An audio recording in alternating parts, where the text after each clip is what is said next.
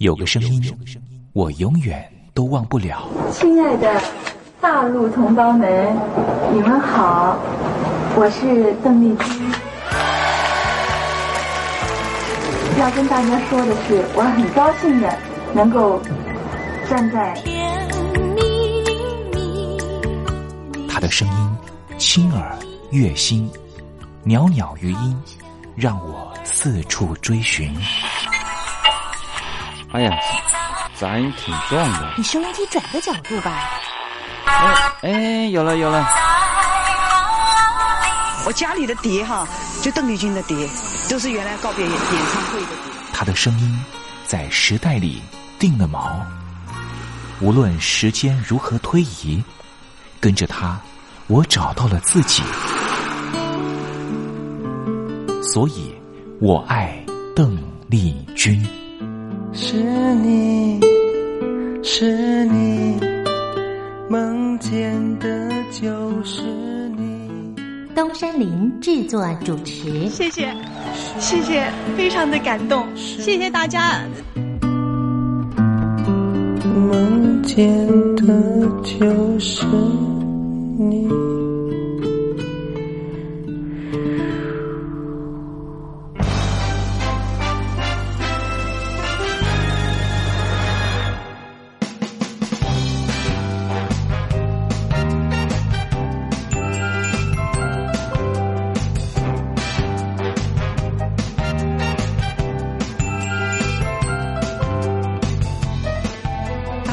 您，好，我是你的好朋友东山林，在台北问候您。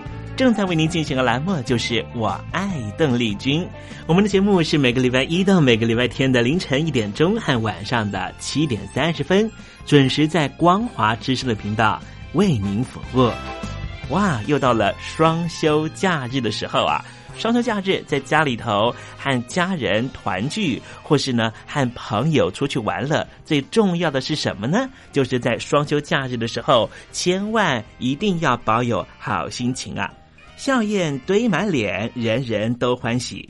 这笑啊是什么呢？快乐的时候的面部表情，当然也可以是面部没表情，可是心里却很高兴啊。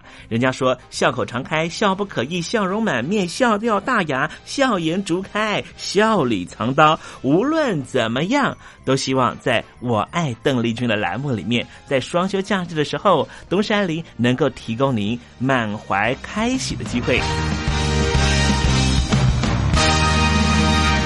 在双休假日的“我爱邓丽君”的栏目里面啊，东山林啊特别为您推出的单元就是“丽君爱说笑”。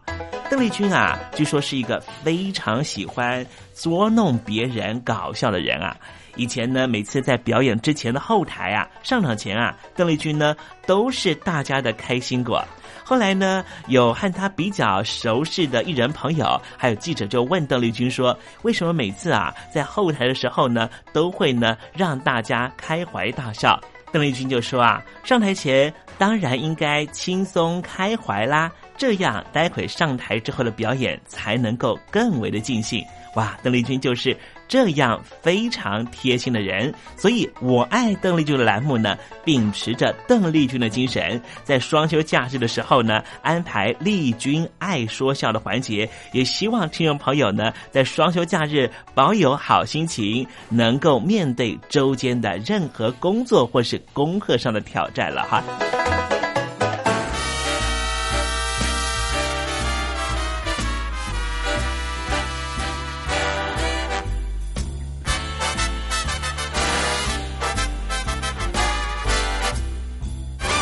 好，节目的一开始呢，先送上一首邓丽君的好听歌曲。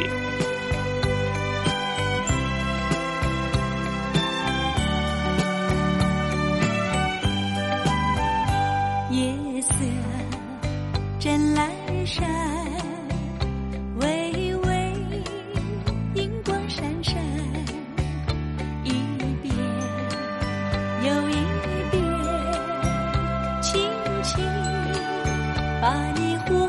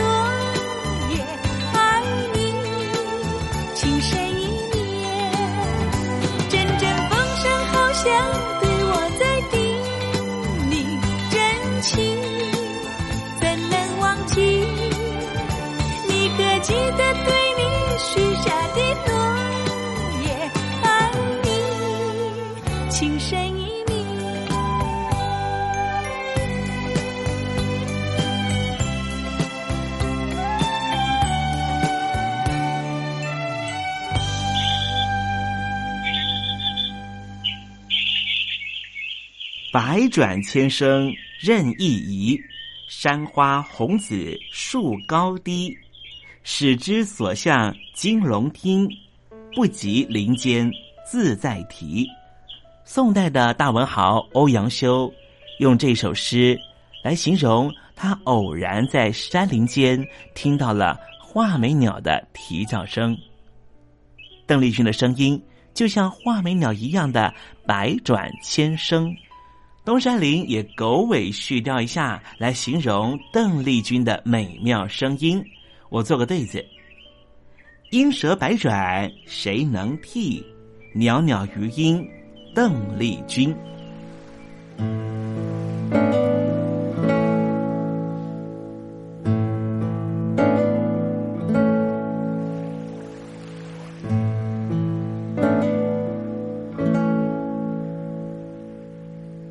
这里是光华之声，正在为您进行的栏目就是《我爱邓丽君》。我们的节目是每个礼拜一到每个礼拜天的凌晨一点钟和晚上的七点三十分，准时在光华之声频道为您服务。听众朋友，如果想和东山林联系联系、交流交流，也欢迎你写信到台北邮政一七零零号信箱，台北邮政幺七零零号信箱。接下来为您进行的环节就是丽君爱说笑。丽君爱说笑，丽君爱说笑。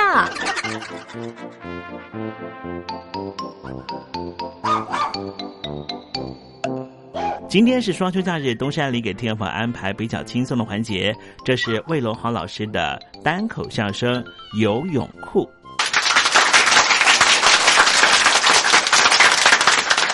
我今天呢，说的是一个相面算卦的笑话。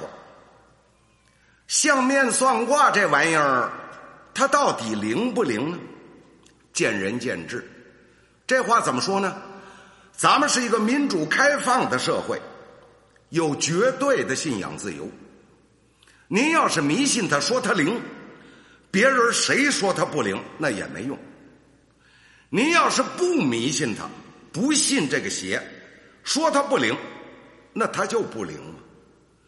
如果您问我，一定要让我说说这玩意儿灵不灵？呃，不灵。什么不灵啊？什么都不灵。甭管他相面算卦、批八字、点痦子的，全不灵，全是蒙人骗人的。哦不，您会跟我抬杠。您说了，有些事儿啊，他说的挺准呐、有些事儿啊，他算的很灵啊。嘿，那呀，就是让他呀把您给蒙着了。让他骗了您了，多一半的话呢，他全是从您嘴里套出去的，稍加分析润色，然后添枝加叶儿，又全卖给您了。他们最大的本事呢，就是善于察言观色，抓住您的弱点。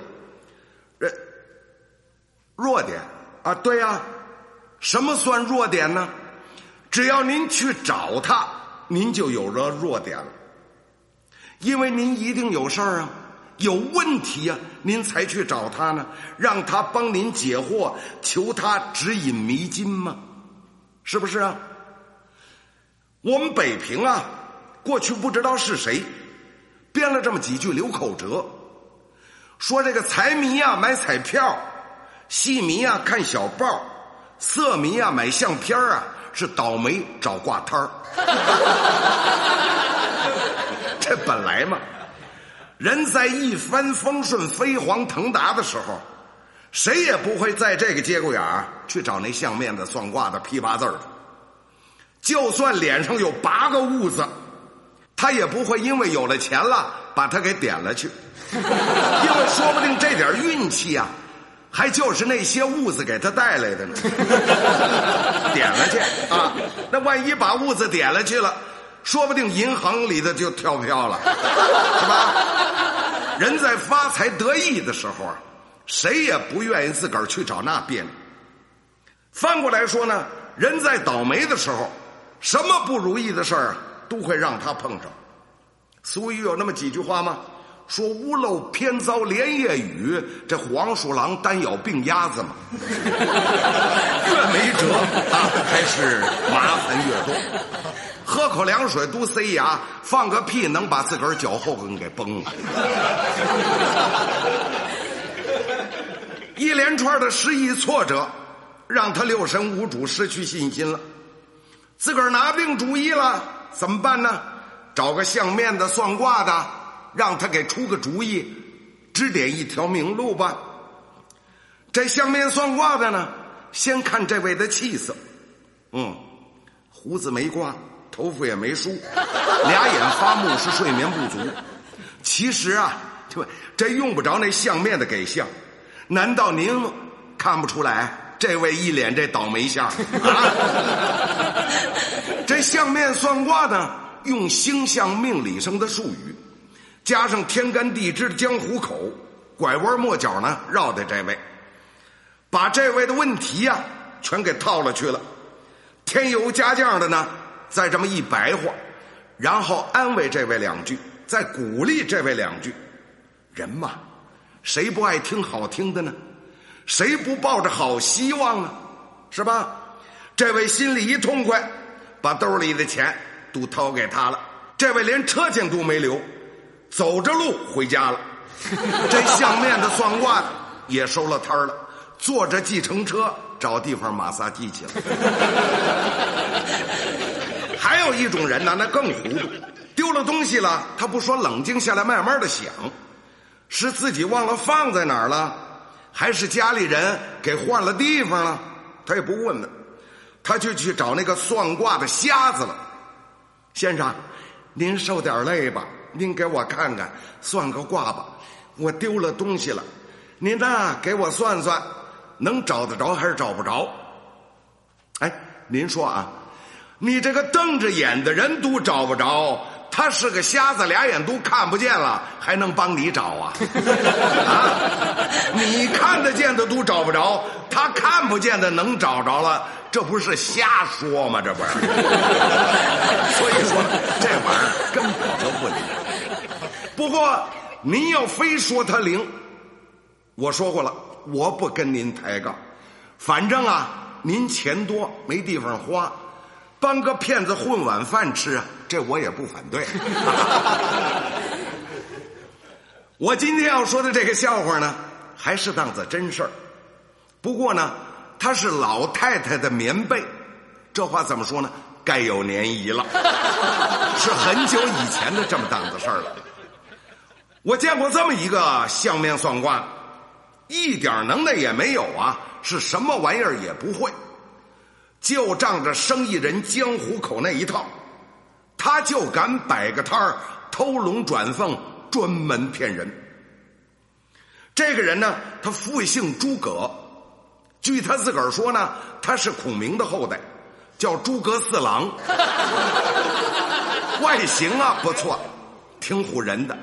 实际上啊，他是个绣花枕头，一肚子草包，既没学问，也不认得几个字儿，净仗着耍嘴皮子，蒙氏。要说这一般相面算卦的，别的学问没有吧？总得认识些个字儿啊，像什么天干地支、八卦易经啊、十三部位、十二宫啊、奇门遁甲、阴阳五行啊。啊，不管多少嘛，你全得说得上来，讲得通啊。我们这位诸葛四郎啊，是全都不懂，没有一样行得通的。那他给人算卦，凭什么呢？就凭着狗掀门帘子，全仗他那一张嘴。他是八面风啊，四面堵，不管你怎么说，反正他全是有理的。这位诸葛四郎哪儿的人呢？是我们的老乡，天津卫的。他在哪儿摆摊呢？有时候呢是在公园里，有时候呢是在市场的旁边，夜市里头也有时候能看见他。挺高的个儿，比别人都高半头。这一般的挂摊上呢，都摆着一些个道具，像什么挂盒了、铅筒子啦、香炉了、油灯啦啊，这些吃饭的家伙啊，这一类的东西，诸葛四郎是全没有。他就拿着块石板呢，跟一根石笔。这个东西呢，就类似现在咱们这个小黑板跟粉笔一样，啊，甭管在市场啊，在公园啊。摆上摊啊，就在那儿等，等人一多了呢，他就开枪了。哎，那今儿呢，这日子太好了，你了啊！我现在呢，送醋几下啊，不要钱，这是奉送的啊。算准了呢，你来替我说几句，算是做个广告，给我宣传宣传啊。要是不灵呢，算我投资不对，学艺不精。我马上收了这个摊儿啊，卖萝卜去，卖蹦豆去。咱们这个中国人呢，有个最大的特点，就是什么呢？好奇，外带着爱贪小便宜儿。这个特点，哎，这特点不怎么样的呢。他这一说不要钱呢，旁边的人可就围上来了，围着这个桌子看着他。其实呢。大家伙也并不一定想占这个便宜，免费让他算个卦啊，没这意思。主要的呢还是好奇，想看看热闹啊。他呢瞅瞅这个，瞧瞧那个，胸有成竹的在那儿做戏。瞧准了，前头站的一位先生，用手这么一指，哎，当间这个就是你了。拿起石笔呀。就在这石板上写字，还挺神秘的，不让人看。围了那么一大圈子人，谁也没看见他写的是什么。他是又皱眉又眯眼，是又抓脑袋又摸脸。写了半天呢，他一共才写了两个字哪俩字呢？没有，就这么俩字没有。他写完了呢。把这石板面啊朝下扣在他那桌上，谁也不知道他写的是什么，他也不让人家看。接着他就问这位了：“你了现在做事没做事？啊，说你了现在做事没做事？”那位说了：“嗯，我这阵子刚失业，待在家里的没做事。”哎，他一翻那石板。看见没有啊？哈没有，做事没做事，看见了吧？没有，你看看，就是零啊！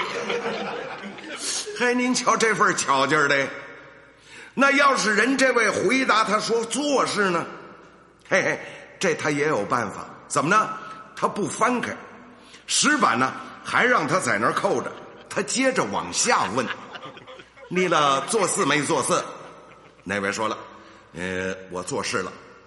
哦，你是给别人做事呢，还是你自个儿的买卖呢？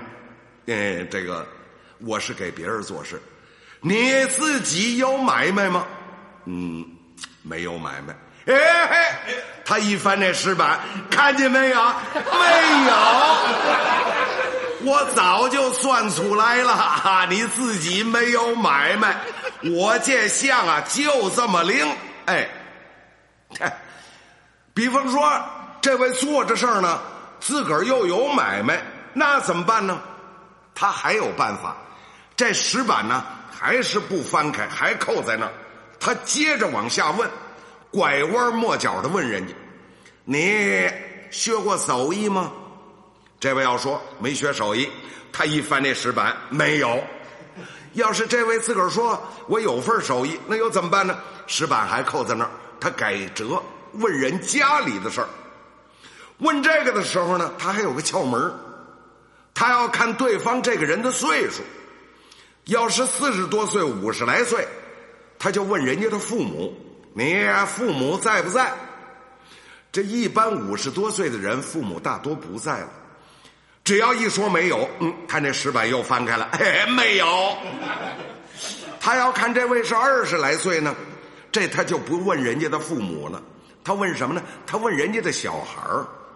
人家二十来岁还没结婚呢，哪来的小孩啊？只要你一回答没小孩他又把那石板翻开了，哎，没有。反正是这么样，一次逮不着啊，他老逮。时间长了以后，问的多了，早早晚晚，您非得让他给蒙上不可。只要没逮着，您放心，他那石板那俩字儿没有，他就不翻开。也不知道啊，怎么那么巧？有一天呢，我邀了个朋友啊，在公园门口见面，我在那儿等人。哎，这诸葛四郎呢，正好在那儿摆摊那天呢，我可看见他碰了个钉子，我可看了这个热闹了。怎么了？那天呢，他碰上一个大全乎人问人家什么有什么，问人什么，人家都有，还是他那老套。写好的那俩字没有，扣在那儿了。告诉你，嘿嘿，我在相面救司令。哎，你了啊？做事了没做事？那个说，我做事了。给别人做呢，还是自个儿的买卖呢？哎，哎，我我自己也有买卖。你有手艺吗？我有。哦，那你父母怎么样？老爷子、老太太还硬朗？哎，托您的福，身体都很健康。那，你你你你有小孩没有？哎，小孩也有。哎，这有男孩这个女孩也有吗？是我一样一个。啊，这一样一个啊，这这哎，岳父岳母有吗？有。这大舅子有吗？有，小姨子呢？有，啊，这小姨子要有。哎，这天热了，你有游泳裤吗？啊，呃，我是旱鸭子，没有游泳裤。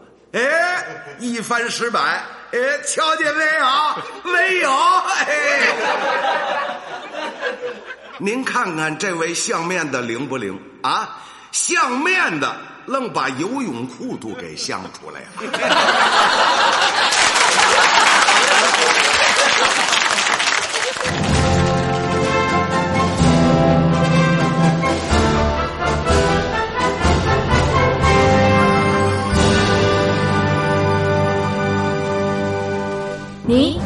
脱贫了吗？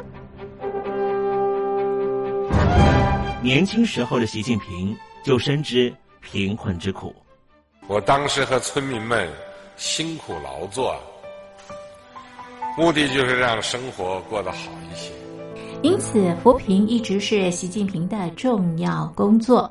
二零一五年，习近平在中央扶贫开发工作会议上做了二零二零大陆全面脱贫的承诺。到二零二零年，我国现行标准下，农村贫困人口实现脱贫。是我们的庄严承诺，一诺千金，全社会要行动起来，进锐出战，精准施策。于是，一场脱贫攻坚战席卷大陆。为了打赢扶贫攻坚战，大陆提出了精准扶贫。世界上大部分采用的扶贫方式，都是将扶贫的钱平均分给贫困者。中国的精准扶贫则完全不同。为了让资金使用更高效，扶贫效果更好，中国根据村子的特点以及每户村民档案记录的不同情况来分配钱，安排不同的扶贫方式。于是，有的村子做起了旅游业，有的村子通过修路大桥，极大的增加了农产品的销量。有些没有工作能力的老人，给他们生活所需资金保障。有些缺乏劳动技能的，给他进行职业培训。中国扶贫就是这样结合村子的特点与个人的情况，以个性化定制为每个贫困户找出脱贫方式，这就是中国扶贫的精准度。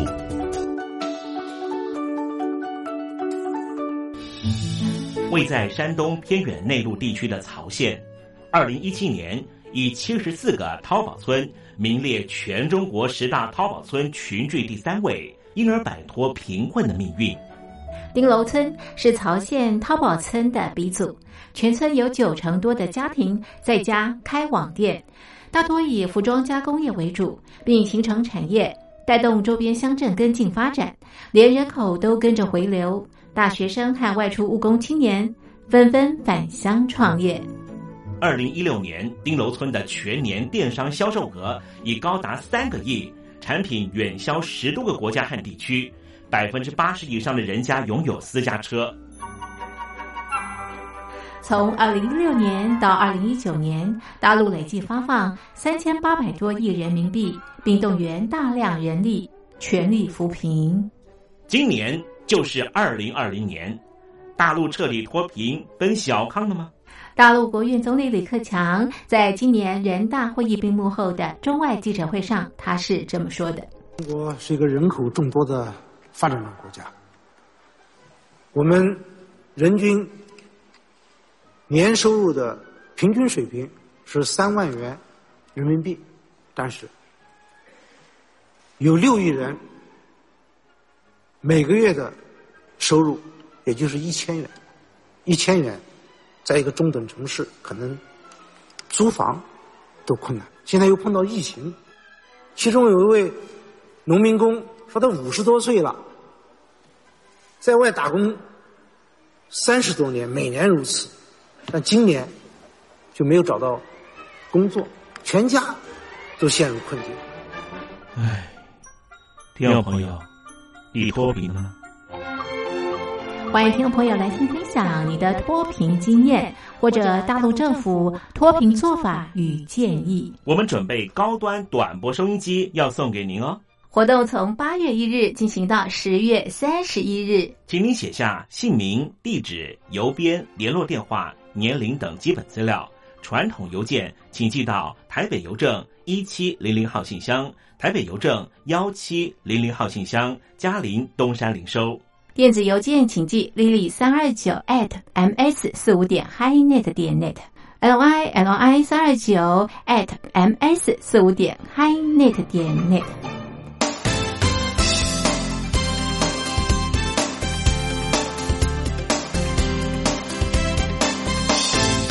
欢乐的时光总是过得特别快，还好它是一个欢欣的气氛。东山林多希望听众朋友每天都能够保有好心情，就希望在聆听故事湾的节目，或是在我爱邓丽君的节目里面，东山林都能够给予你这样的享受。那么今天我爱邓丽君的栏目在这里要告一个段落了，东山林真的要跟天友说再见了。明天我们同一时间继续在拥有邓丽君的短暂三十分钟时光里面见面喽。